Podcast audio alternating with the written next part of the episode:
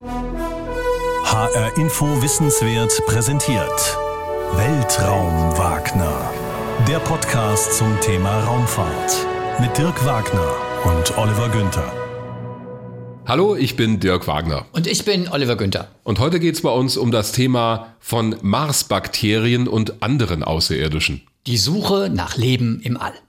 Tja, man könnte sagen, Alf, E.T. und Kollegen sind heute. Alf, oh je. Ja, Alf, ja. Oh je, Alf. Das ist für mich so der Außerirdische, der am wenigsten mit Außerirdischen im, wirklich, im, wirklichen Leben zu tun hat. Das ist einfach eine, also eine sehr lustige und spaßige ja. Stoffpuppe, aber also über den reden wir heute nicht. Über den reden nee, wir heute nicht. Nee, nee. Das wäre mehr so die Frage, wie gut oder schlecht sind Comedy-Serien aus genau. den 80er Jahren. ähm, wir reden heute tatsächlich über die Frage, ob es da draußen im All Leben außerhalb unseres Planeten, außerhalb der Erde gibt, das sich auch nicht hier entwickelt hat. Gleich mal eine persönliche Frage. Hm? Glaubst du an außerirdisches Leben? Ja, ich glaube, dass es irgendwo da draußen Leben gibt, das sich nicht hier auf der Erde zwangsläufig entwickelt hat. Ob es in unserem Sonnensystem ist, weiß ich nicht. Es gibt da ein paar Orte, an denen es möglich sein kann. Aber das Universum ist so groß und die Möglichkeiten, dass Leben anderswo entsteht, sind ja durchaus gegeben. Das weiß man auch aufgrund der Forschungsergebnisse der vergangenen Jahre und Jahrzehnte. Man ist ja sehr viel schlauer geworden, unter welchen Bedingungen Leben entsteht, welche Orte es im Universum gibt, wo genau solche Bedingungen herrschen könnten. Deshalb sage ich ja, ich glaube daran, dass es Leben gibt, wobei Leben ist ja ein sehr dehnbarer Begriff. Mhm. Das fängt an bei Bakterien, Mikroben und endet bei intelligenten Lebewesen wie uns Menschen. Und da bin ich mir nicht sicher, ob wir wirklich intelligentes Leben jemals finden werden, auch wenn es das gibt, ob wir jemals davon erfahren. Da kommen wir sicher später noch drauf zu sprechen. Aber wenn du mich so fragst, Glauben ist halt so eine Sache. Also ich denke, die Wahrscheinlichkeit ist sehr groß, einfach weil das Universum so groß ist, Klammer auf, unendlich, Klammer zu. Und es gibt so ein schönes Zitat aus dem Roman von Carl Sagan, der wurde auch verfilmt. Contact heißt das Buch und der Film wurde mit Jodie Foster in der Hauptrolle verfilmt. Da spielt sie eine Astronomin, die nach Signalen von Außerirdischen horcht mit Radioteleskopen. Und die sagt an einer Stelle so sinngemäß den Satz, es gibt so viele Milliarden von Sternen da draußen. Wenn wir die einzigen wären, wo es intelligentes Leben gibt auf der Erde, wäre das eine gigantische Platzverschwendung. Da ist schon was dran. Mhm. Dann hänge ich noch eine zweite Frage hinten dran. In der Vorbereitung für die heutige Folge unseres Podcasts habe ich folgende Aussage gefunden, die mich wirklich überrascht hat. Mhm. Und zwar sagt ähm, die österreichische Astronomin Lisa Kaltenegger, Zitat, sie geht davon aus, dass es nur noch zwei bis drei Jahre dauert, bis wir Gewissheit haben, was außerirdisches Leben angeht. Was meinst du dazu? Muss ich mich da jetzt festlegen? Ja, naja, festlegen nicht, aber. es kann sein. Würdest du sagen, ja, kann sein, glaube ich. Naja, ja, also Gewissheit, was heißt ja. Gewissheit? Aber ich glaube, was sie damit meint, ist, dass wir in den nächsten Jahren Missionen starten und Beobachtungen anstoßen werden, die uns mit ziemlicher Sicherheit, wenn es da draußen Leben gibt im Universum und auch in unserem Sonnensystem, die uns darauf eine Antwort geben können. Klammer auf, wenn wir es entdecken, Klammer zu. Mhm. Davon hängt es immer ab. Es gibt zum Beispiel eine europäische Mars-Mission, ExoMars nennt die sich.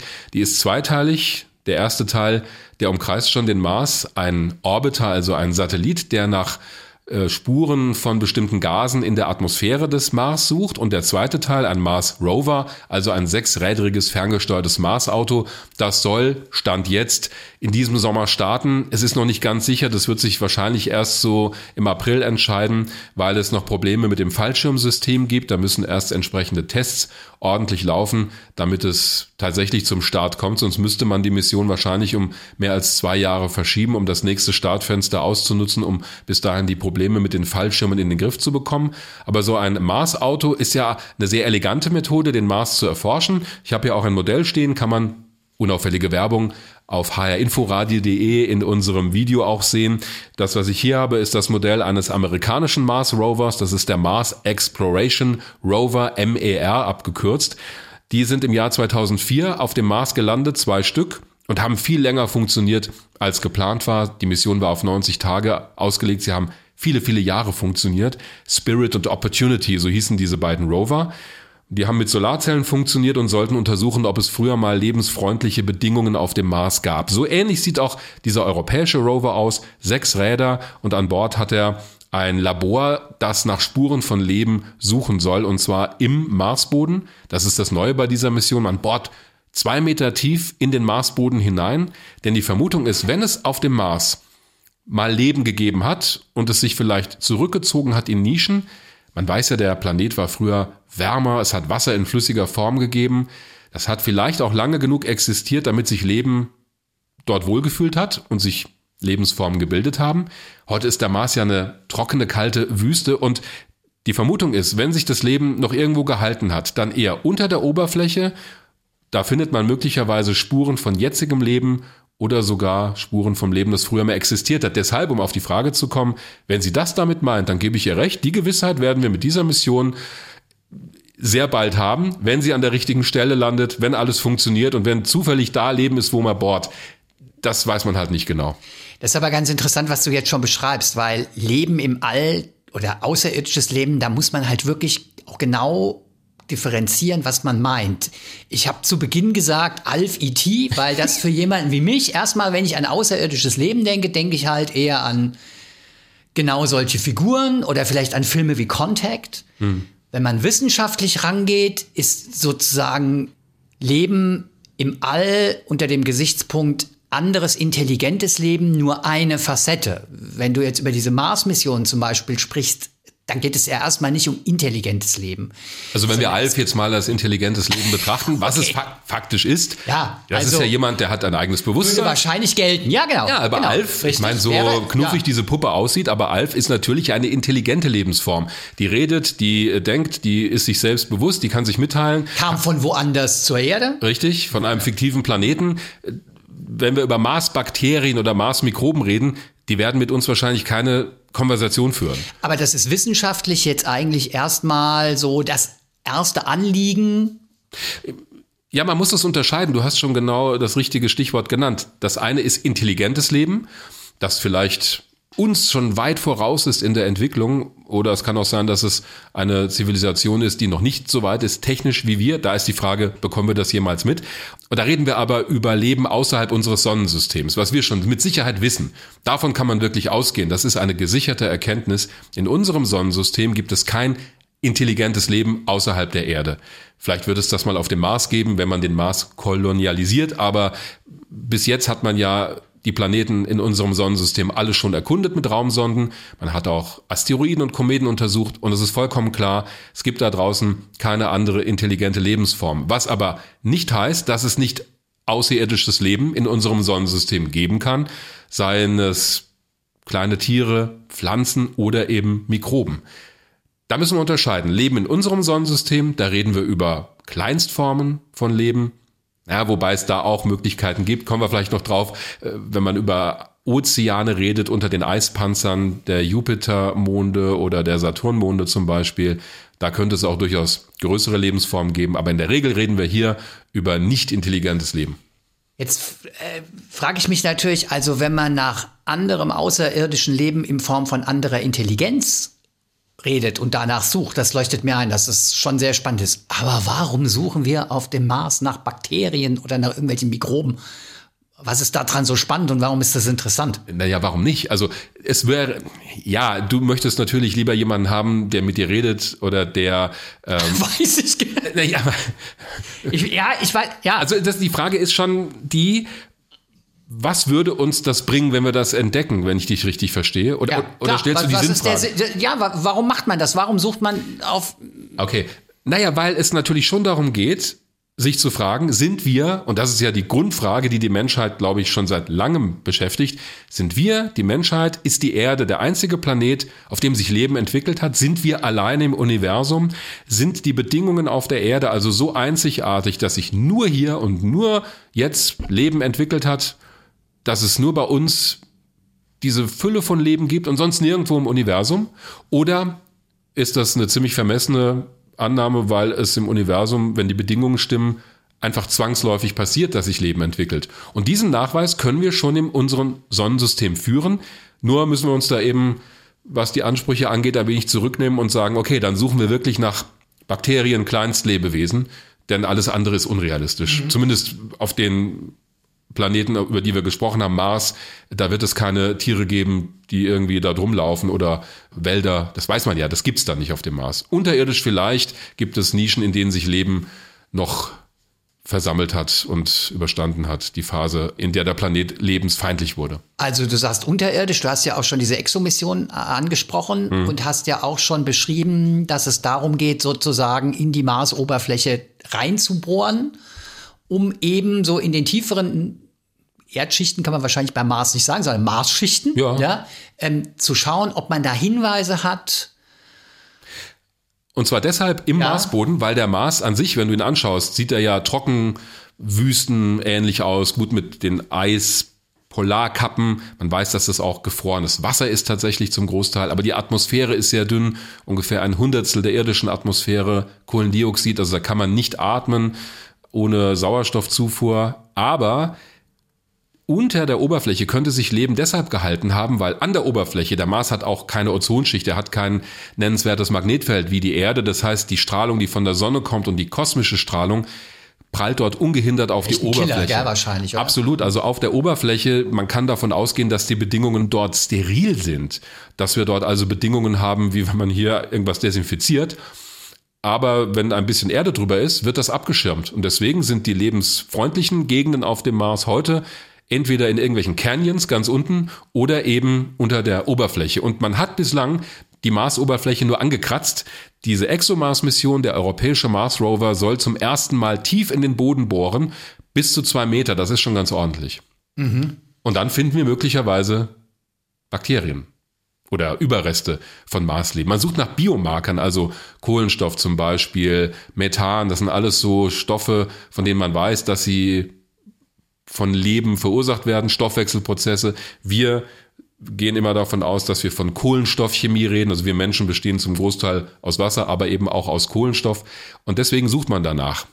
Das ist die Basis des Lebens auf der Erde. Wenn man sowas auf dem Mars findet oder wirklich Bakterien nachweist, dann wäre das ja, im Prinzip der Durchbruch. Dann wäre das der Beweis, es gibt Leben, Lebensformen auf einem anderen Planeten in unserem Sonnensystem. Ja, ich sehe dich wenig begeistert. Also ich, ich verstehe, dass so diese Dimensionen leben auf einem anderen Planeten, aber ich gebe schon zu, dass es mir tatsächlich erstmal eigentlich relativ wurscht ist, ob es auf dem Mars Bakterien gibt oder hm.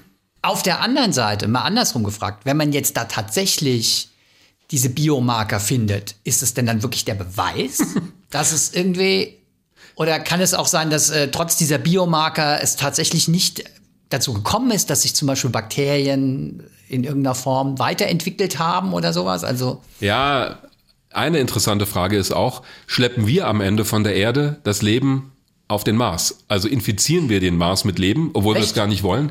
Ja, wenn du überlegst, du hustest jetzt einmal auf diese Raumsonde und dann schickst du sie zum Mars. Dann hängen da wahrscheinlich, ich weiß wie viel tausend Keime von dir drin, irgendwelche Viren, die die Reise zum Mars durchaus überleben können und dann auf einmal kriegt der Mars einen Schnupfen im übertragenen Sinne. Das ist übrigens ernsthaft wirklich eine Schwierigkeit bei Raumsondenmissionen, die nach Leben suchen. Es gibt Vorgaben auch von der NASA, man nennt das Planetary Protection. Damit will man verhindern, dass man, wenn man nach Lebensspuren auf einem anderen Planeten sucht, am Ende das Leben nachweist, das man aufgrund von Verunreinigungen an der Raumsonde mitgebracht hat. Mhm. Deshalb gibt es Vorgaben von der NASA, von der ESA auch, wie viel Keime maximal in so einem Raumfahrzeug vorhanden sein dürfen, damit das ein Go für den Start kriegt. Man macht das zum Beispiel so, dass man zum einen unter Reinraumbedingungen diese Raumsonden zusammenbaut. Deshalb siehst du immer die Bilder. Das macht man sowieso, damit da kein Staub reinkommt. Aber deswegen siehst du immer die Bilder von den Leuten, die an den Raumfahrzeugen arbeiten, die so Hauben aufhaben und äh, weiße Kittel, damit da keine Schuppen oder Haare runterfallen und auch nur mit Handschuhen an dem Raumfahrzeug arbeiten. Das ist das eine. Und bei Marssonden zum Beispiel wird es dann so gemacht, vor allen Dingen bei denen, die landen auf dem Planeten, die werden dann nochmal für eine gewisse Zeit erhitzt, über 100 Grad, damit die Sporen, die da noch an Bord sind, weitestgehend abgetötet werden. Es ist sehr schwierig, das komplett steril zu machen, aber zumindest an den Bauteilen, die in die Berührung, die in direkter Berührung mit der Marsoberfläche kommen, da muss ich schon sehr genau aufpassen. Denn stell dir mal folgenden Fall vor. Du nimmst eine Bodenprobe mit einem Roboterarm und der ist infiziert mit irdischem Leben und dann äh, nimmst du die Probe mit dem Roboterarm, schüttest sie in das Labor. Im Labor wird das analysiert und dann sieht man, ah, wir haben Leben entdeckt und am Ende merkst du, ja, nee, das war leider das Zeug, das an dem Roboterarm geklebt hat. Aber jetzt gehen wir mal davon aus, man findet wirklich Leben auf dem Mars und deswegen ist die Frage, was genau sagt uns das denn? Gar nicht so einfach zu beantworten. Ich habe darüber mit Mark McCochran gesprochen, das ist der Chefwissenschaftsberater der Europäischen Raumfahrtagentur ESA. Genau zu dieser Frage, was würde es denn heißen, wenn wir Leben auf dem Mars finden? Und er sagt, da könnte es möglicherweise folgendes Problem geben. If we do find life on Mars, there is maybe a problem. Because if we find life on Mars, it could have come from Earth. We know that there are Mars meteorites on the Earth. We found pieces of Mars in Antarctica, and there must be pieces of Earth on Mars. The same impacts which create these meteorites going into space, they must travel everywhere in the solar system. And they could carry life, primitive life. Um, so if you go to Mars and we find life on Mars, it might actually turn out to be the same as life on Earth. And actually, it, it's more likely to go the other way because Mars is a smaller planet than Earth, has less gravity. It's easier to knock rocks off Mars and send them in our direction than to go the other way. So, in that case, you know, the kind of joke is that we actually might all be Martians. But this is important philosophically because if it's the same kind of life, then we actually haven't learned anything because we know life started once. We are it. The real question is did it start twice? differently. Mhm. Das ist der Punkt.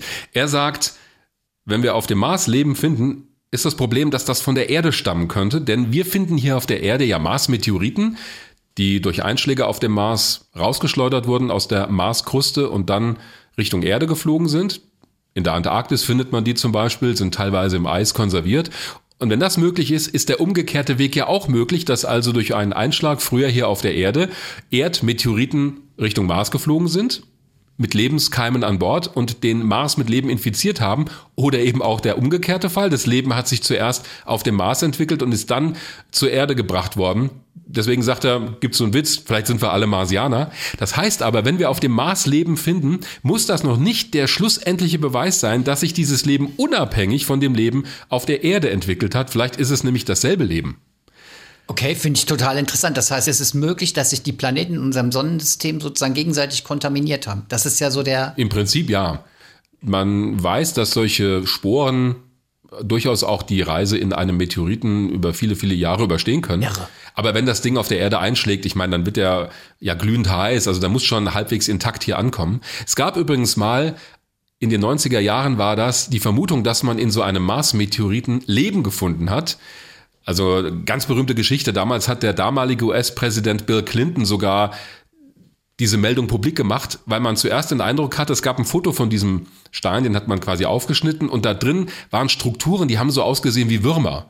Und da dachte man, wo kommen die denn her? Äh, das sieht nicht nach dem aus, was wir von der Erde kennen. Das muss vom Mars kommen. Man hat allerdings später herausgefunden, dass diese wurmähnlichen Strukturen viel zu klein waren, als dass sie vom Mars hätten kommen können. Man vermutet, dass das dann doch eine Kontamination hier auf der Erde war. Also man hat diesen Beweis nicht gefunden, aber da sehen wir schon solche Hurra-Meldungen. Da muss man immer genau gucken, um was geht's denn? Und vielleicht findet einer nach einem halben Jahr raus, oh nee, kommt doch von der Erde kommen wir eigentlich zum Thema, das ich auch ganz spannend finde, nämlich nach was wir suchen. Im Prinzip suchen wir ja auch auf dem Mars nach wieder so einer Form von Leben, wie wir ja selber auf der Erde haben. Also wenn wir da wirklich nach Bakterien oder Mikroben suchen und entsprechende Biomarker äh, aus der Erde rausholen wollen, dann ist das ja nichts anderes als das, was wir auf der Erde auch haben. Anders formuliert, ist es nicht möglich, dass es in irgendeiner Form Leben auf dem Mars gab oder gibt, das wir aber nicht finden, weil wir sozusagen nur mit Methoden suchen, die wir von der Erde auf den Mars exportieren. Das ist so. Wir suchen natürlich nach dem, was wir von der Erde kennen, also nach Biosignaturen oder Biomarkern, die dem irdischen Leben ähnlich sind. Das ist ja auch ganz klar. Du kannst ja nur nach dem suchen, von dem du weißt, dass es Leben ist. ist ja, ist aber mega beschränkt eigentlich, ja? Ja, deshalb gibt es durchaus auch Forscher, die sagen, es mag Orte im Sonnensystem geben, wo sich das Leben mit einer anderen Chemie entwickelt hat. Titan zum Beispiel, ein Mond des Saturn, das ist der Planet mit dem Ring. Da ist auch eine Raumsonde der Europäischen Raumfahrtagentur ESA schon gelandet, Huygens, und hat Bilder gemacht und Messdaten geliefert. Man hat das so verglichen, Titan ist so ein bisschen wie die Erde in ihrem Urzustand, die man damals in den Gefrierschrank gepackt hat und da ist er noch heute drin. Denn der Titan hat eine Oberflächentemperatur von ungefähr minus 180 Grad Celsius. Es gibt dort zwar Seen und auch Flüsse, da ist aber kein Wasser drin, sondern Methan oder Ethan, also die äh, Stoffe, die bei uns hier bei Zimmertemperatur gasförmig werden die sind dort in flüssiger Form vorhanden, weil es so kalt ist. Aber das könnte ein Medium sein, also auch da reden wir über Kohlenstoffverbindungen möglicherweise, die sich dort in dieser, ja, in dieser Ursuppe befinden. Aber die Frage ist halt, kann da Leben entstehen, weil da ist es halt schlicht saukalt. Also so kalt äh, ist es auf der Erde ja noch nicht mal in den extremsten Regionen, aber wir wissen auf der Erde, es gibt Leben auch an extremen Orten, da ist halt immer Wasser im Spiel. Klar könnte es Leben geben, so exotisch, dass wir überhaupt nicht wüssten, wenn wir es fänden, dass es sich um Leben handelt. Also die Unknown Unknowns, die unbekannten Unbekannten, also Dinge, von denen du gar nicht weißt, dass du danach suchst. Klar, kann sein, dass wir Leben übersehen haben, aber wonach willst du sonst gehen und wie willst du sagen, das ist Leben? Finde ich ja total, leuchtet mir ja total ein. Auf mhm. der anderen Seite muss ich immer so ein bisschen jetzt als Laie lächeln, wenn ich irgendwo lese, man hat jetzt auf dem und dem Planeten oder da und da Spuren von Wasser gefunden und hu, hu, hu, das ist eine total wichtige Entdeckung, weil es ist ja möglicherweise Hinweis auf Leben. Da denke ich immer, ja, auf Leben, wie wir es kennen. Mhm. Da sind wir beide uns einig, wir können wahrscheinlich als Menschen nur noch etwas suchen, was uns in irgendeiner Form vertraut ist, weil pff, was? Wie aber will ich denn sonst von daher ist aber nur der Punkt, weißt du, musst du dieses, wir suchen nach außerirdischem Leben eigentlich immer mit dem Zusatz ergänzen, wir suchen nach außerirdischem Leben, Klammer auf, das so ist, wie wir es kennen, Klammer zu. Ja, das ist natürlich auch philosophisch interessant und vielleicht auch ein bisschen überheblich, dass wir sagen, wir suchen so nach unserem Abbild, zumindest von der Biochemie her. Ja, mag so sein, aber auf der anderen Seite, vielleicht sehen Außerirdische in Filmen auch deshalb gerne mal menschenähnlich aus. Äh, weil es auch Sinn hat, dass wir zwei Beine, zwei Arme haben, also irgendwas, womit wir uns fortbewegen können, irgendetwas, mit dem wir greifen können. Da sind wir jetzt schon wieder bei intelligentem Leben, aber auch die Grundzüge der Biochemie, die sind schon so, wenn man nach Leben im All sucht, wie das, was wir auf der Erde haben. Wie sonst will ich denn auch Messgeräte bauen? Ist schon richtig, aber ich habe irgendwie schon auch einen schönen Begriff gefunden, der es ganz gut auf den Punkt bringt. Ja, mhm. nämlich muss ich hier auf meinen Zettel gucken. Kohlenstoffchauvinismus. Oh. Ja, das ist aber wirklich ein Begriff, ja. der eine Rolle spielt, weil der schon auch beschreibt, dass wir halt in unserer Suche nach außerirdischem Leben einfach beschränkt sind. Sind wir da brauchst du ja nur mal in die Science-Fiction-Filme zu schauen, da wird es ja durchgespielt, also Raumschiff Enterprise. Die Borg sind ja eine kybernetische Lebensform, also wo mechanische, elektromechanische Bestandteile und biologische Komponenten kombiniert werden. Ist jetzt nicht sehr sympathisch, diese Vorstellung so zu leben, aber äh, da wird natürlich durchgespielt. Welche Formen von Leben gibt es denn da draußen, die wir überhaupt nicht nachvollziehen können oder Lebewesen auf Basis von Pilzen? Alles denkbar, alles möglich, aber für mich eher eine schöne Spielerei in Science-Fiction-Filmen, denn das nachzuweisen, finde ich schwierig. Ich finde den Ansatz schon richtig. Man mag das als Kohlenstoffchauvinismus oder wie war das bezeichnet? Genau, Kohlenstoffchauvinismus. Aber im Moment ist es mit unseren Möglichkeiten, mit dem Stand der Wissenschaft und mit dem, was wir so als Leben definieren, schon die sinnvollste Methode, danach zu suchen, wenn es um den Nachweis vor Ort geht, also um in situ Messungen, mhm. wie das immer genannt wird. Weil da muss ich ja ein Messgerät haben, ich muss Proben haben, ich muss die Messdaten analysieren können. Deswegen kriegen ja alle auch immer sofort äh, Schnappatmung, wenn es heißt, oh, man hat Methan auf dem Mars gefunden, weil das könnte ja sein, dass das von Marsbakterien kommt, von deren Stoffwechsel. Wir denken uns das mal bildlich, also die stoßen Methan aus und dann ist das in der Atmosphäre vorhanden. Man hat da zum Teil auch schon Anstiege gefunden in relativ kurzer Zeit, aber die wurden dann auch von unterschiedlichen Sonden nicht eins zu eins so nachgewiesen. Also auch das ist eine offene Frage. Und jetzt kommen wir wieder zu dem Klassiker. Sowas kann auch einen anderen Ursprung haben. Das können auch geologische Prozesse sein. Wir kennen das von Vulkanen hier auf der Erde. Da kommt ja auch alles mögliche gasförmig raus. Und bei bestimmten Dingen könnte das eben auch sein, dass das eben gar nicht von Lebewesen kommt, sondern von irgendwelchen unterirdischen Schloten oder was auch immer. Und das zu differenzieren ist auch schwierig. Also wir haben ja im Grunde genommen schon gesagt, in unserem Sonnensystem ist eigentlich, suchen wir tatsächlich nach außerirdischem Leben eher in Form von Bakterien oder Kleinstlebewesen. Ähm, du hast gesagt, es ist ausgeschlossen, dass es in unserem Sonnensystem intelligentes Leben gibt. Da hätte ich noch eine Nachfrage und zwar Außerhalb der Erde. Außerhalb der Erde, ja. Ist es denn möglich, dass es in der Vergangenheit intelligentes Leben in unserem Sonnensystem gegeben hat. Weil, wenn man sich mal überlegt, die Erde ist vor ungefähr viereinhalb Milliarden entstanden. Intelligentes Leben, also in Form des Menschen, Homo sapiens, ist, glaube ich, das erste Mal nachgewiesen worden vor 300.000 Jahren in Afrika. Das ist ja jetzt auch nur eine sehr, sehr kleine Zeitspanne auf der Erde. Also ist es zum Beispiel möglich, dass es auf einem Planeten in unserem Sonnensystem vielleicht früher mal intelligentes Leben gegeben hat? Möglich ja, aber dann wundert es mich, warum wir davon mit unseren jetzigen Methoden noch keine Spuren gefunden haben. Also wenn es auf dem Mars passiert wäre, hätten wir irgendwelche Artefakte finden müssen. Es sei denn, der Planet hat so eine derartig große Katastrophe erlebt, dass wirklich alles hinweggewischt wurde. Also irgendwelche Ruinen oder vielleicht sogar Zeitkapseln, wo sich so eine Generation den anderen mitteilt, was machen wir Menschen ja auch. Es gibt ja Raumsonden, die rausfliegen mit Botschaften von der Erde an Bord, also von denen man weiß, die fliegen aus dem Sonnensystem raus. Mich würde es wundern, wenn man sowas dann gar nicht findet. Wobei es auch so schöne Vergleiche gibt. Es gibt ja Raumsonden auf dem Weg raus ins Sonnensystem, die hat man an der Erde vorbeifliegen lassen, um sich Schwung zu holen, weil die Rakete einfach nicht stark genug war für das Ziel, um da direkt hinzukommen. Und man hat mal spaßeshalber die Bilder sich angeschaut und gedacht, okay, würden wir da Leben erkennen? Und je nach Auflösung, je nach Güte der Geräte, hätte man auch gesagt, nö, der Planet ist zwar ganz schön, aber wir sehen keine Spuren von Leben. Also es kann auch sein, dass wir es übersehen haben, glaube ich aber nicht. Mhm. Also von ja, daher die grundsätzliche mhm. Frage lautet, könnte es sowas gegeben haben? Prinzipiell ja, halte ich aber für unwahrscheinlich, denn dass es so völlig spurlos verschwunden ist, halte ich für seltsam. Mhm.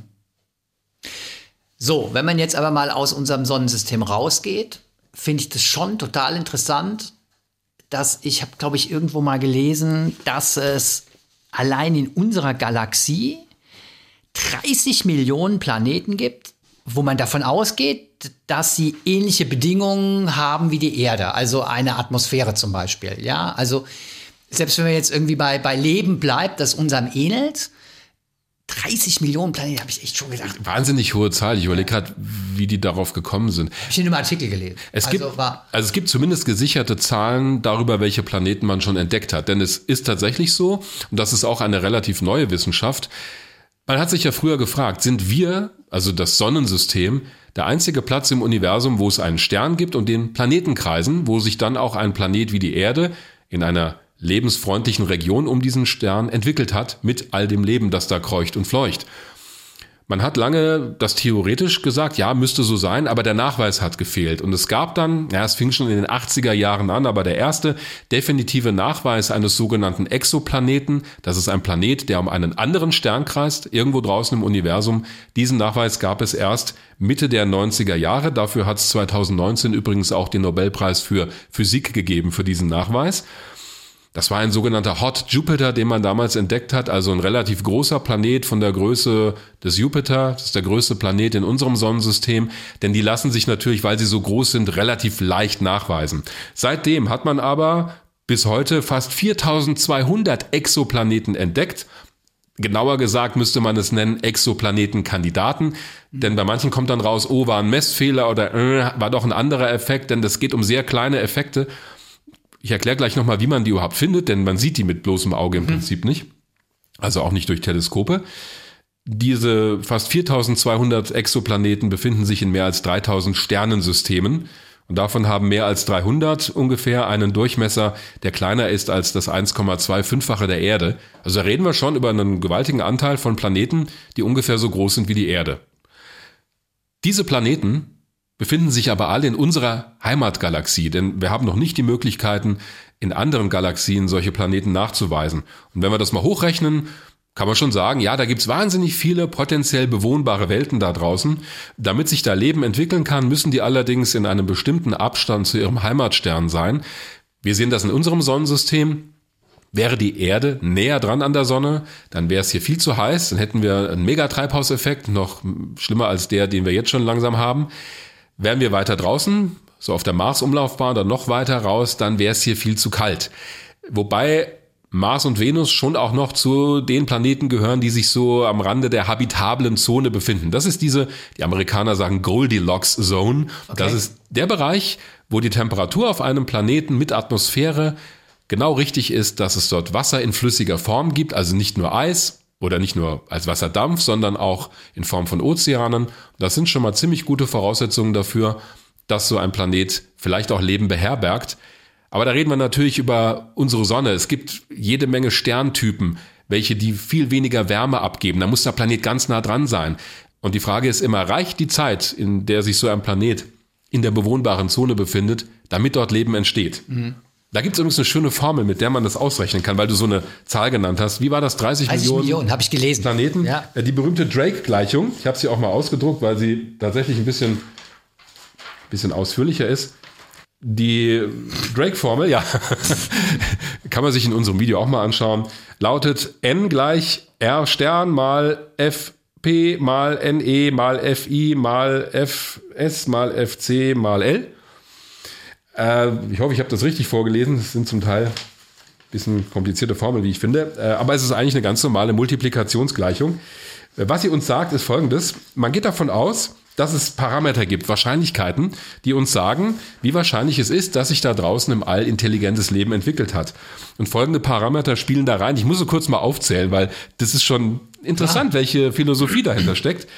Also die Zahl der intelligenten Zivilisationen in unserer Galaxie, von denen wir Signale empfangen können, darum geht's. Also die Frage ist, gibt es da draußen Zivilisationen, die es so weit gebracht haben wie wir, nämlich Funksignale ins All zu schicken? Denn das ist ja auch die Frage, wie erfahren wir eigentlich davon, dass da draußen Alf oder irgendein anderer Kollege rumschwirrt?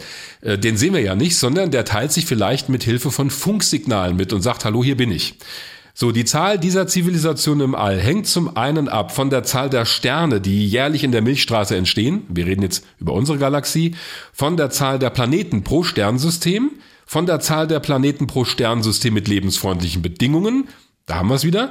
Vom Anteil dieser Planeten, die wirklich Leben beherbergen. Vom Anteil dieser Planeten mit intelligentem Leben. Denn wenn da draußen Dinosaurier rumspringen, die haben wahrscheinlich keine also Antennen. Funksignale können sie wahrscheinlich nicht senden. Schwierig, die brüllen vielleicht, aber das hören wir nicht. Dann der Anteil der Zivilisationen, die Funktechnik entwickelt haben, auch das ist wichtig. Und da kommen wir zu einem spannenden Punkt, die Lebensdauer dieser Zivilisation. Mhm. Der Gedanke ist ja, vielleicht schafft es so eine Zivilisation, einen hohen technischen Standard zu erreichen, so wie wir es ja relativ gesehen auch haben. Es gab aber durchaus eine Zeit, da waren wir kurz davor, uns mit Hilfe von Atombomben von diesem Planeten zu fegen. Aktuell reden wir über Bedrohungen wie den Klimawandel. Also es gibt immer die Frage, wenn eine Zivilisation einen bestimmten technischen Stand erreicht, führt das dann am Ende dazu, dass sie sich selber von diesem Planeten wegfegt dass sie sich selbst vernichtet, absichtlich oder unbeabsichtigt. So viel zum Thema intelligentes Leben. Auch eine schöne philosophische Frage. Jetzt kannst du natürlich mit dieser Formel herumspielen und dir nach Gutdünken ausfüllen, dass sie hohe oder niedrige Werte ergibt. Aber erstaunlich ist doch der Gedanke, der dahinter steckt, dass da draußen vielleicht ganz viele Zivilisationen sein könnten, von denen wir nie was erfahren, weil sie nie Funktechnik entwickelt haben. Ja, wobei ich das halt schon irgendwie, ich meine, ja, die Formel, die sieht sehr beeindruckend aus. Äh, du hast ja schon gesagt, im Video kann man es sehen, aber das ein Faktor ist, was war das? Irgendwie die, die Möglichkeit, Funksignale ja. zu senden. Das ist halt wieder so, was ich auch schon mal vorhin gesagt habe. Ich finde es schon erstaunlich, wie limitiert wir in unserer Suche sind und dass diese Einzelfälle, ja, ja, du, ich sehe dich schon wieder stören. Aber ja, was willst du machen? Ja, ja, ich verstehe auch das Dilemma, aber das zeigt halt, dass wir in dieser sehr hochtrabenden Frage Suche nach außerirdischem Leben halt super limitiert sind. Ja, sind wir. Und im Grunde genommen auch nur, ja klar, nicht nur das suchen können, was wir selber kennen, was unserer Lebensform entspricht, hm. aber halt auch eigentlich nichts anderes machen, ja, weil ja, da gehe ich ja ein Stück weit mit. Ich frage mich nur, was sollen wir denn sonst also, machen? Also das schon. Es, man könnte natürlich auch nach irgendwas Verrücktem suchen und dann sagen, ja, möglicherweise ist das Leben. Aber da müsstest du ja erstmal den Nachweis führen, dass Leben so funktioniert. Und von dem, was wir wissen, ähm, von dem wir ausgehen, da sehen wir ja jeden Tag hier auf der Erde, dass das so funktioniert. Und wenn man annimmt, dass die physikalischen Gegebenheiten bei uns genauso sind wie im Rest des Universums oder umgekehrt, dann ist ja die Wahrscheinlichkeit, dass es woanders ähnliche Bedingungen gibt wie auf der Erde, nicht so klein. Die Frage ist halt immer, was sorgt dafür, dass sich aus unbelebter Materie Leben entwickelt? Auch da gibt es natürlich Theorien, dass zum Beispiel Blitze in der Atmosphäre dafür sorgen, dass sich in irgendeiner Ursuppe bestimmte Verbindungen bilden und die dann sich weiterentwickeln. Aber auch das sind ja ganz grundsätzliche Fragen, fast schon philosophisch-ethischer Natur. Da ist ja sowieso viel Philosophie drin. Ja. Das finde ich auch spannend, spannender ja. Aspekt bei dem Thema. Ja. Ähm, auf der anderen Seite finde ich halt schon diese Zahl 30 Millionen Planeten in unserer Galaxie, die mutmaßlich ähnliche Bedingungen aufweisen wie die Erde, kann man ja umdrehen und sagen, es gibt ja offensichtlich viele Planeten, wo ein ähnliches Leben wie auf der Erde zumindest theoretisch möglich ist. Eine riesig große Zahl eigentlich, ja. Ich meine, ja, das ist ja auch immer diese Meldung, die dann auftaucht, manchmal in den Nachrichten, zweite Erde entdeckt. Und dann guckst du hin und siehst, ah ja, okay, das ist ein Planet, der ist schon ein bisschen größer als die Erde, zig Lichtjahre entfernt. Aber es gibt immerhin jetzt langsam die Möglichkeiten, die Atmosphären dieser Planeten zu untersuchen. Also es langt ja nicht nur einen Planeten zu finden, der ungefähr so groß ist wie die Erde. Wenn das ein unbelebter Gesteinsbrocken ist, haben wir da auch nichts von. Man muss ja wissen, hat der eine Atmosphäre? Wie warm, wie kalt ist es da möglicherweise? Ist in der Atmosphäre Wasserdampf enthalten? Gibt es dort äh, Sauerstoff? Das sind alles auch Biomarker, die man finden muss, um Rückschlüsse darauf zu ziehen, gibt es dort Leben. Übrigens, solche Exoplaneten zu entdecken, ist auch nicht trivial. Man beobachtet die in der Regel nicht direkt, sondern man beobachtet, und so funktionieren auch diese Suchmissionen mit Teleskopen auf der Erde oder im All, vor allen Dingen auf Satelliten. Man beobachtet ein Feld von Sternen und misst eigentlich nur, das ist die eine Methode, die Helligkeit dieser Sterne. Und die Überlegung ist, wenn ein Planet um den Stern kreist und zieht vorne am Stern vorbei, dann dunkelt er ja einen Teil der Sternenscheibe ab. Das heißt, das Licht, wenn man das Licht misst, die Intensität geht runter und geht wieder hoch, wenn der Planet am Stern vorbeigezogen ist. Wenn das regelmäßig passiert in bestimmten Perioden, dann wissen wir, da kreist irgendetwas um den Stern, das ihn regelmäßig abdunkelt. Bei der Erde wäre das eben einmal pro Jahr der Fall. Also wenn ich als Alien von außen auf die Erde, auf das Sonnensystem schauen würde, würde ich bei der Erde einmal pro Jahr eine Helligkeitsabsenkung unserer Sonne beobachten. Ich würde auch natürlich noch mehr sehen, weil wir noch mehr Planeten haben. Da sehen wir schon die Schwierigkeit. Ich muss also erstmal so einen Stern finden, bei dem die Helligkeit schwankt. Da muss ich gucken, in welchen Perioden schwankt die. Ist es immer derselbe Betrag, der da absinkt und wieder nach oben geht? Oder sind es vielleicht zufällige Effekte? Sind es Messwertfehler? Deshalb gibt es eine zweite Methode, die sogenannte Radialgeschwindigkeitsmethode, die misst eigentlich die Bewegung des Sterns. Denn wenn ein Planet um den Stern kreist, dann kreisen die ja nicht wirklich nur umeinander, sondern sie kreisen um einen gemeinsamen Schwerpunkt. Das heißt, der Stern wird immer so ein bisschen ausgelenkt, wenn der Planet drumherum fliegt, aufgrund seiner Anziehung, aufgrund der gegenseitigen Anziehung eigentlich. Und das kann ich messen in einer Rot- oder Blauverschiebung des Sternenlichts im Spektrum durch den berühmten Doppler-Effekt. Das ist dasselbe wie wenn Sebastian Vettel mit dem Formel-1-Wagen vorbeifährt, da macht es ein und dieses also dass es hell wird, das ist, da wird die Frequenz gestaucht, du hörst einen höheren Ton und wenn er von dir wegfährt, wird es in die Länge gezogen, die Frequenz sinkt und so funktioniert es auch bei Sternen, nur dass man das nicht hört, sondern sieht. Du, du schaust. Also ich habe mich immer gefragt, warum sich das, wenn ein Auto vorbei fährt, so anhört. Nämlich genau dieses. Ja, oder beim, ist auch ein Klassiker, beim Notarztwagen oder Polizeiauto, ja, genau, das vorbeifährt. Sirene. Die Sirene, die erstmal so, wenn der ranfährt, dann klingt sie ja, als ob sie auf einmal schneller abgespielt wird auf dem Tonband und wenn es von dir wegfährt, in die Länge gezogen ist. Genau der gleiche, der sogenannte Doppler-Effekt. Also wenn ich das alles gefunden habe und weiß, da ist so ein Planet, dann muss ich ja eigentlich auch wissen, hat er eine Atmosphäre? Was ist in der drin? Und da gibt es jetzt auch die ersten Satelliten, die gezielt nach bereits entdeckten Exoplaneten schauen, um sich die Bestandteile von deren Atmosphären genauer vorzunehmen. Das ist ja ein total wichtiger Punkt, weil zum Mars kann ich noch fliegen. Ja. Mit einer Mission und kann bohren. Bei einem Exoplaneten ist das ein bisschen schwierig. Richtig. Ja? Zu weit weg. Ja? Kann ich über eine teleskopische Beobachtung von der Erde oder aus der Erdumlaufbahn tatsächlich erfahren, ob ein Exoplanet oder ein, äh, ob der eine Atmosphäre hat? Kann ich das sehen? Ja, das kann ich tatsächlich messen. Echt? Ja, und zwar auch da behilft man sich wieder ein bisschen des Sternenlichts, das man sowieso aufnimmt. Wenn jetzt ein Planet vor dem Stern vorbeizieht, der eine Atmosphäre hat, dann geht ein Teil dieses Sternenlichts ja durch die Atmosphäre des Planeten hindurch Und dann kann man in den, man nennt das Spektrallinien des Lichts, also man misst immer das Licht. Das Licht ist eigentlich die Informationsquelle für all das. Mehr hat man gar nicht. Und dann kann man also sehen, aufgrund der Spektrallinien, welche Stoffe sind in dieser Planetenatmosphäre drin. Es gibt also ganz charakteristische Linien von Sauerstoff, von auch Ozon hat man auch schon gemessen oder würde man messen, wenn es denn vorhanden ist. Also so funktioniert das. Man misst das Licht des Sterns und wie es sich verändert. Mehr haben wir nicht. Also die Masse des Planeten. Das kannst du aus der Umlaufbahn berechnen, äh, die Umlaufzeit, wie warm es, wie kalt es ist, aus der Entfernung zum Stern. Man weiß ja, wie heiß der Stern ist, man weiß, was da am Planeten ankommt. Aber auch da ist die Frage, ähm, haben die da einen Treibhauseffekt oder nicht? So genau wird man es wahrscheinlich gar nicht wissen, aber man weiß zumindest, detektiert man Wasserdampf, das wäre schon mal sehr gut für lebensfreundliche Bedingungen, Sauerstoff und so weiter. Okay, und möglicherweise sitzen sie auf dem schwarzen Planeten und lachen sich tot, was die Menschen da irgendwie suchen und wie sie so. Egal, das ja. Thema hatten wir schon. Ja. Mit dem Wasser. Das taucht ja immer wieder auf. Ja. Huh, auf dem und dem Planet wurde Wasser entdeckt. Klar, wir haben ja schon gesagt, wir suchen nach Lebensformen. Was anderes können wir nicht, die uns ähm, verwandt sind, die unseren entsprechen. Aber vielleicht noch mal, warum ist Wasser so ein, warum ist das sozusagen der heilige Kral bei der Suche nach außerirdischem Leben? Die NASA hat das mal so beantwortet, und das hört man da eben auch immer wieder, gerade bei diesen Mars-Rovern, die 2004 gelandet sind, da war das Mantra Follow the Water, also folge dem Wasser auf dem Mars.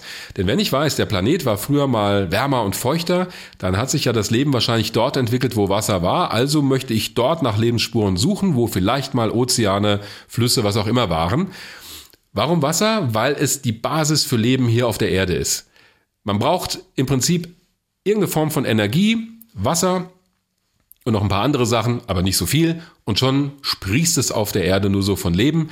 Du findest Leben tief unten im Ozean an Vulkanschloten, wo es stockdunkel ist, aber diese Schlote sind natürlich warm und da bilden sich irgendwelche, ja, man nennt das Extremophile, also extreme Lebensformen, die unter extremen Bedingungen auskommen können. Das gleiche findest du im ewigen Eis in der Antarktis an Orten, wo es wahnsinnig kalt ist.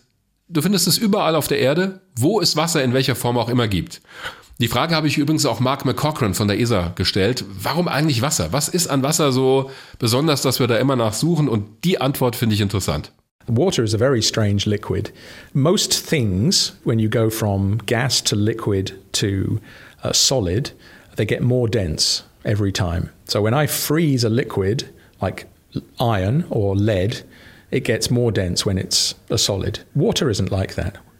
Water is less dense when it's a solid. Ice, ice floats on the top. And this, it's a strange thing, but it's important because when ice forms on the top of rivers and lakes, it insulates the rest of the water underneath and it doesn't drop to the bottom and then freeze from the bottom up. So actually, you can keep the liquid water even if it freezes on top. And we think, in some broad uh, way, Earth has been through lots of ice phases um, when it's been completely covered in ice, but there was always liquid water underneath it. And that's because the water has this weird property of being lighter when it's frozen. Um, it's very hard to imagine life evolving in rock.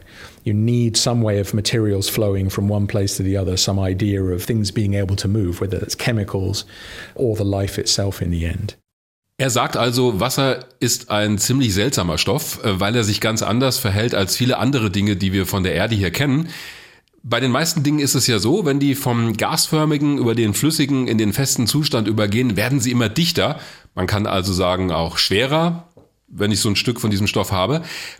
Bei Wasser ist es genau umgekehrt. Wenn das friert zu Eis, wird es ja leichter. Deswegen schwimmen Eisberge auf dem Wasser oder Eisschollen, die sich oben bilden.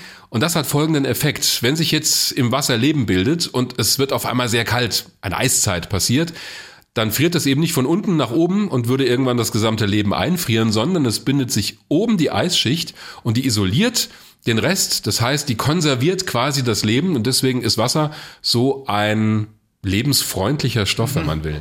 Mhm. Deswegen wäre es auch sinnvoll, in unserem Sonnensystem dort nachzuschauen, wo es vielleicht genau solche Eiswelten gibt. Der Jupitermond Europa ist so ein Kandidat. Das ist einer der glattesten Monde in unserem Sonnensystem. Und er ist deshalb so glatt, weil seine Oberfläche aus riesigen Eisplatten besteht. Da sind überall Risse drin und man vermutet, dass sich unter diesem Eis ein Ozean befindet, vielleicht sogar Wassereis. Warum soll sich da nicht aufgrund von Gezeitenkräften von innen erwärmt Leben gebildet haben? Enceladus, ein anderer Mond, in diesem Fall des Saturn, ist auch so ein Kandidat. Da eine Raumsonde hinzuschicken, die da durchbohrt und vielleicht ein Mini-U-Boot in diesem Ozean fahren lässt, da reden wir jetzt ein bisschen über Science Fiction, weil es ist wahnsinnig kompliziert. Das wäre mal spannend. Mhm. Und wenn man da Leben findet, dann wäre das auch der Beweis, das hat sich unabhängig von dem auf der Erde entwickelt, denn so weit fliegen Erdmeteoriten nicht raus. Okay. Ja. Also ja, da wären wir wirklich bei einem Punkt, wo man sagt, das ist originäres extraterrestrisches Leben. Mhm. Also diese Kontaminationsgefahr mhm. gibt es nur bei Mars. Ja, weil der einfach so nah an weil der Erde dran der ist. Der so nah dran ist. Ja. ja. Gut, das mit dem Wasser haben wir geklärt. Über die Funksignale haben wir gesprochen. Ich würde aber noch mal ganz kurz äh, bei den Funksignalen bleiben, weil äh, das ist ja nicht nur Bestandteil dieser Drake-Formel, sondern da gibt es ja tatsächlich auch schon länger ein Programm wo man versucht, Funksignale aus den Weiten des Universums aufzufangen. Bislang ohne Ergebnis, oder? Ja, ohne gesicherte Erkenntnisse, da ist jemand. Ja. Es gibt dieses Programm, nennt sich SETI, Search for Extraterrestrial Intelligence, die Suche nach außerirdischem Leben. Es wurde auch mal von der NASA finanziert. Inzwischen sind die Gelder relativ schmal. Es gibt auch Privatenthusiasten, die sich selber eine Antenne in den Garten stellen, die übrigens auch ernst zu nehmen sind, die Leute, also das sind keine Spinner. Die SETI League, das ist so, ein, ja, so eine Unterorganisation und die horchen einfach den Himmel ab und schauen mit Hilfe von Computerprogrammen, gibt es irgendwo Abweichungen vom kosmischen Hintergrundrauschen, gibt es irgendwo auffällige Signale, die künstlichen Ursprungs sein können. Es gibt auch einen Bildschirmschoner, den man sich runterladen kann. Und dann rechnet dein Computer, während der Bildschirmschoner angeht, diese Signale durch. Also der sucht nach Mustern und so kann man die unterstützen.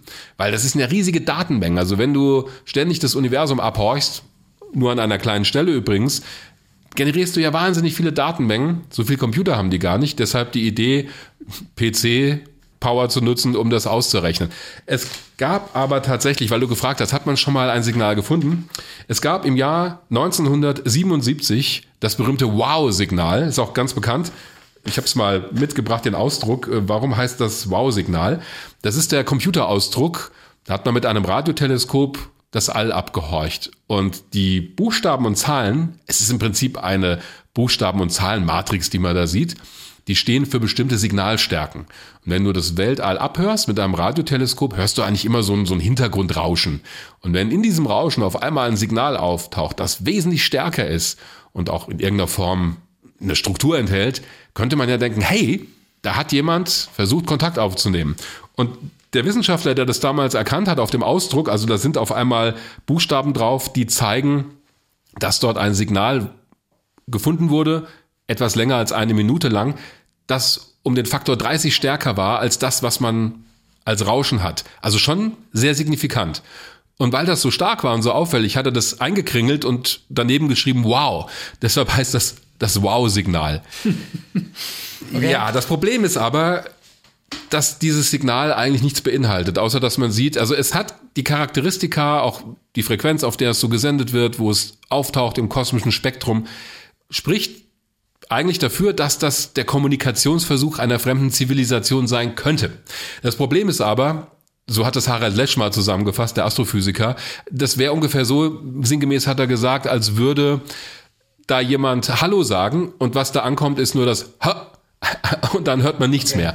Also es ist einfach nur so ein Signal und das wurde auch nie wieder an dieser Stelle gemessen und deswegen vermutet man, dass es eben doch keinen künstlichen Ursprung hat. Es gibt zum Beispiel die Theorie, dass man durch Zufall einen Kometen erwischt hat, der da durchs Sichtfeld des Radioteleskops geflogen ist. Und es gibt auch Objekte im Weltraum, die sehr starke Radioquellen sind, Pulsare zum Beispiel, die senden in regelmäßigen Abständen, das ist wie so ein Funkfeuer, aber das ist eben natürlichen Ursprungs. Also um deine Frage zu beantworten, nein, es gibt bislang noch kein Signal von ET, bei dem man sicher ist, ja, das ist außerirdischen Ursprungs. Aber wir haben schon mal ins All gesendet. Ja, wobei, äh, also nicht wir, aber die Menschheit. Die Menschheit hat mal ins All gesendet, aber auf der anderen Seite gab es ja rund um SETI auch eine große Diskussion, an der sich große Namen, zum Beispiel Stephen Hawking, beteiligt haben, ob wir nicht nur Radio, also Funksignale empfangen wollen, sondern auch selber was rausschicken wollen. Und da haben ja viele Leute gewarnt, ey, nee, mal bloß nicht. Weil möglicherweise empfängt das jemand, den wir hier nicht haben wollen, den wir nicht auf uns aufmerksam machen wollen. Fand ich ja dann irgendwie schon auch ganz spannend. Ja, ist es auch. Denn welche Möglichkeiten gibt es für Außerirdische, dass sie sich bemerkbar machen oder noch besser, dass sie hierher kommen. Also wenn ich zum Beispiel sage, wenn ich ein Signal rausschicke hier von der Erde und sage, hallo, hier sind wir, und du empfängst das als Außerirdischer, was würde dich dazu bewegen zu sagen, oh, da fliege ich mal hin? ja, jetzt mal. Weil ich bei einer, einer, amerikanischen Familie leben will und will, dass eine Fernsehserie über mich gedreht wird. Nee, Quatsch, Käse. da ist er wieder, der Alf. der Alf ja. Ich wusste, er kommt noch mal vor. Ja, im, im Ernst jetzt. Also ja, die welche? Befürchtung war ja, dass möglicherweise wir jemanden auf uns aufmerksam machen, der wirklich denkt, oder fahren wir mal vorbei, weil möglicherweise ist es ein Planet, der äh, für uns interessant ist aufgrund der Rohstoffe, der uns möglicherweise eine Alternative bietet, was unseren Lebensraum angeht, den besetzen wir halt einfach mal, ja? Auch da sind wir wieder bei den Science-Fiction-Filmen, denn das ist die Basis vieler Science-Fiction-Romane und Filme. Es gibt eigentlich zwei Möglichkeiten. Entweder diese Außerirdischen sind auf so einer Art Star Trek und sind einfach wahnsinnig interessierte Forscher, die alles Geld in die Hand nehmen und alle Möglichkeiten, die es gibt, um interstellare Raumfahrt zu betreiben, um zu gucken, wer da draußen so sich noch befindet. Oder, das was du genannt hast, es ist eine Zivilisation, deren Heimatwelt dahin stirbt, weil deren Heimatstern sich zu einer Supernova entwickelt oder was auch immer, weil sie ihren Planeten runtergewirtschaftet haben und sie suchen nach einer neuen Heimat. Warum diese beiden Möglichkeiten so wahrscheinlich sind, hat auch damit zu tun, dass interstellare Raumfahrt, also ich fliege von einem Stern zum nächsten oder zum überübernächsten, das ist unglaublich aufwendig. Dafür müsste die gesamte Bevölkerung dieses Planeten zusammenarbeiten. Das ist technologisch so wahnsinnig aufwendig. Wir können das ja noch nicht. Und wir haben auch noch überhaupt keine realistische Idee, wie wir es schaffen, die Reisezeiten so zu verkürzen, dass man das innerhalb eines Menschenlebens überhaupt übersteht, so ein Trip zu einem Stern und zurück. Damit will ich nur sagen, die machen das nicht aus Spaß an der Freude, sondern die müssen in einer Situation sein, wo sie alle Ressourcen und die intelligentesten Köpfe ihrer Spezies zusammennehmen, um dieses Ziel zu erreichen. Und das mache ich nicht, wenn ich gerade nichts anderes zu tun habe. Deshalb ist diese Invasionstheorie oder das Szenario, das ja auch in Filmen wie Independence Day durchgespielt wird, die eine Möglichkeit, die durchaus realistisch ist, und die andere wäre eben Star Trek, wir sind Forscher. Aber das ist auch der Grund, warum manche sagen, Moment mal, wir sollten uns mal schön zurückhalten mit diesen Signalen, die wir rausschicken. Vielleicht machen wir Zivilisationen auf uns aufmerksam, die uns nichts Gutes wollen. Ja, vor allen Dingen die, die in der Lage wären zu kommen. Mhm. Uns auf jeden Fall um ein Vielfaches überlegen. Ja, und vor allen Dingen, es gibt mehrere Möglichkeiten. Entweder sind die uns technisch so weit voraus, dass wir da überhaupt nicht mitkommen. Oder sie sind uns technisch vielleicht noch unterlegen, aber entwickeln sich in einer unglaublich schnellen Geschwindigkeit, dass sie uns irgendwann überflügeln. Also auch die Frage, wo ordnen wir uns da ein und haben wir überhaupt die Möglichkeit zu sagen, nee, stopp, die Erde gehört uns. Aber das ist vielleicht auch ein bisschen menschliche Denke. Also wir setzen ja immer, da sind wir ja. wieder bei ethischen, moralischen Fragen. Wir setzen ja auch immer unsere Denke an. Wie könnten Außerirdische ticken? Vielleicht, vielleicht haben die ganz andere Maßstäbe. Das finde ich ist irgendwie für mich auch so ein bisschen so eine Essenz auch unseres Gesprächs eben. Hm. Ich kann das verstehen, dass das einen riesen Reiz hat für die Menschheit, kann ich ja nachvollziehen, mhm. ähm, nach außerirdischem Leben zu suchen. Warum fahren viele Leute, so wie ich auch, auf solche Science-Fiction-Filme ab? Ihr ja alle gesehen, Independence Day, Contact und was weiß ich was, ja? E.T., ja? Warum fasziniert das Thema auch so viele Menschen? Mhm. Aber letztendlich sind wir halt unfassbar limitiert in unseren Möglichkeiten, außerirdisches Leben zu finden. Vor allen Dingen, wenn es um intelligentes Leben geht, möglicherweise noch in einem anderen Sonnensystem, weil da können wir nicht einfach mal hinfliegen und ein bisschen rumbohren. Und wir sind natürlich auch immer, was unsere Werte angeht, unsere Vorstellung, wie würde möglicherweise eine andere Zivilisation agieren, auch wahnsinnig gefangen. Das ist ja auch okay, das ist ja auch völlig logisch, dass wir gefangen sind in unserer eigenen Welt. Negativ. Mich wundert so ein bisschen, wenn ich diese ganze Diskussion jetzt auch in der Vorbereitung auf die Folge hier, wenn ich das so in der Presse sehe, gibt's immer eine wahnsinnige Begeisterung, kann ich verstehen, aber es wird ganz wenig über diese Limitierungen gesprochen, dass ich über diesen Begriff Kohlenstoffchauvinismus äh, gestolpert bin sozusagen, hat mich ja schon fast beruhigt, weil da steckt ja schon so drin. Ich wollte gerade sagen, negativ gesagt könnte man denken, wir, die Menschheit, sind bei der Suche nach Leben im All ein bisschen überheblich. Ja, Weil wir uns, ja. oder sagen wir mal so, das irdische Leben zum Maßstab nehmen, aber auf der anderen Seite ist es wissenschaftlich auch folgerichtig. Warum haben wir durchdekliniert? Aber ich finde, ja, überheblich trifft so ein bisschen. Das ist schon so mein Gefühl dabei. Findest Das du? hat so, ja, ich finde, das ist, hat auch was von der Hybris. ja, Ich war, aber es ist, wir haben es ja schon ein paar Mal auch angedeutet, wir haben ja auch keine andere Möglichkeit. Wie soll das denn gehen, dass wir nach Lebensformen suchen, die außerhalb unserer Vorstellungskraft, au- außerhalb unserer auf der Erde geltenden Naturgesetze, wie soll das gehen? ja, wie soll das gehen? Und Das funktioniert, das ist ja Quatsch. Du möchtest ja auch eine gewisse Erfolgswahrscheinlichkeit haben. Deshalb, du kannst natürlich als Science-Fiction-Autor dir wahnsinnig tolle Zivilisationen und Lebensformen ausdenken auf, was weiß ich, basierter Chemie und sagen, ja, danach sollten wir suchen, aber wissenschaftlich, wie willst du das begründen? Da Aber würde keiner Geld für ausgeben, mit ich- Recht möglicherweise. Ich habe halt tatsächlich das Gefühl oder den Eindruck, wir suchen und suchen und suchen und irgendwo sind irgendwelche Lebensformen, die das entweder überhaupt nicht mitkriegen, Ja. weil die wiederum auch völlig anders ticken und biologisch strukturiert sind als wir oder vielleicht nach ganz anderen, sowas wie Biologie es so gar nicht gibt auf deren Planeten, sondern es ganz andere Mechanismen und ganz andere Lebensformen gibt. Oder es sieht uns jemand beim Suchen zu. guckt, sich was diesen, die? guckt sich diesen Podcast an und lacht sich schlapp, weil er denkt, ja, guck mal, die, Die die, wissen, die wissen ja gar nichts. Also, okay. Ja, oder, aber oder, das, sind, oder es sind ganz großartige Dinosaurier, von denen werden wir auch niemals was erfahren. Die kommen aber hoffentlich nicht hierher. Und so erklärt sich ja auch dieses berühmte, das muss ich noch kurz erwähnen, das Fermi-Paradoxon. das Fermi-Paradox, Fermi-Paradoxon. das besagt, wenn da draußen im All überall Zivilisationen sind, mit der Annahme, die physikalischen Gegebenheiten da draußen sind nicht anders als bei uns und es gibt da draußen Welten, ja, warum sehen wir denn da niemanden? Warum sind wir so alleine? Warum kommt da keiner? Und genau das beantwortet diese Frage, weil diese Zivilisationen vielleicht existiert haben, als wir noch gar nicht so weit waren, weil sie existieren werden, wenn es uns schon nicht mehr gibt, weil es Dinosaurier sind oder tolle Pflanzen, die aber leider keine Raumschiffe und Radioteleskope haben. Oder wir lauschen einfach an der falschen Stelle. Ich meine, dieses Wow-Signal, vielleicht hat das also das Teleskop ist fest montiert auf der Erde gewesen, konnte nicht schwenken, hat immer dann abgewartet, bis die Erde sich einmal gedreht hat. Vielleicht, Natürlich auch doof. Ja, vielleicht hat das äh, zehn Stunden vorher gesendet und er ist gerade noch in die letzten zwei Minuten gekommen. Man weiß es nicht. Alles Spekulation. Das macht es aber wiederum auch so spannend. Ja, das ist- spannend ist es. Spannend Wissenschaft- ist es. Wissenschaft ist immer, lebt auch davon, Fragen zu stellen, auf die man die Antworten noch nicht hat, sonst wäre es ja langweilig. Und wenn man Antworten findet, ergeben sich daraus wieder neue Fragen. Also sollten wir jemals Leben auf dem Mars finden, auch nur Bakterien, dann ergeben sich daraus ja schon wieder andere Fragen. Wo kommt es ursprünglich her? Wie hat sich das entwickelt? Wie sah es früher aus? Also ich finde es spannend. Aber es ist nicht der einzige Grund, um Raumfahrt zu machen. Spannend finde ich es auch. Und wie gesagt, ich finde auch diese philosophische Komponente sehr spannend. Also den Reiz, warum es ist halt auch menschlich, nach anderen außerirdischen Lebensformen zu suchen und nach außerirdischer Intelligenz zu suchen. Aber wie gesagt, also so eine gewisse Hybris, aber haben wir drüber gesprochen. Ja. Ähm, hab natürlich, du hast ja mal vor wenigen Minuten auch darauf hingewiesen, es gab mal eine Mission.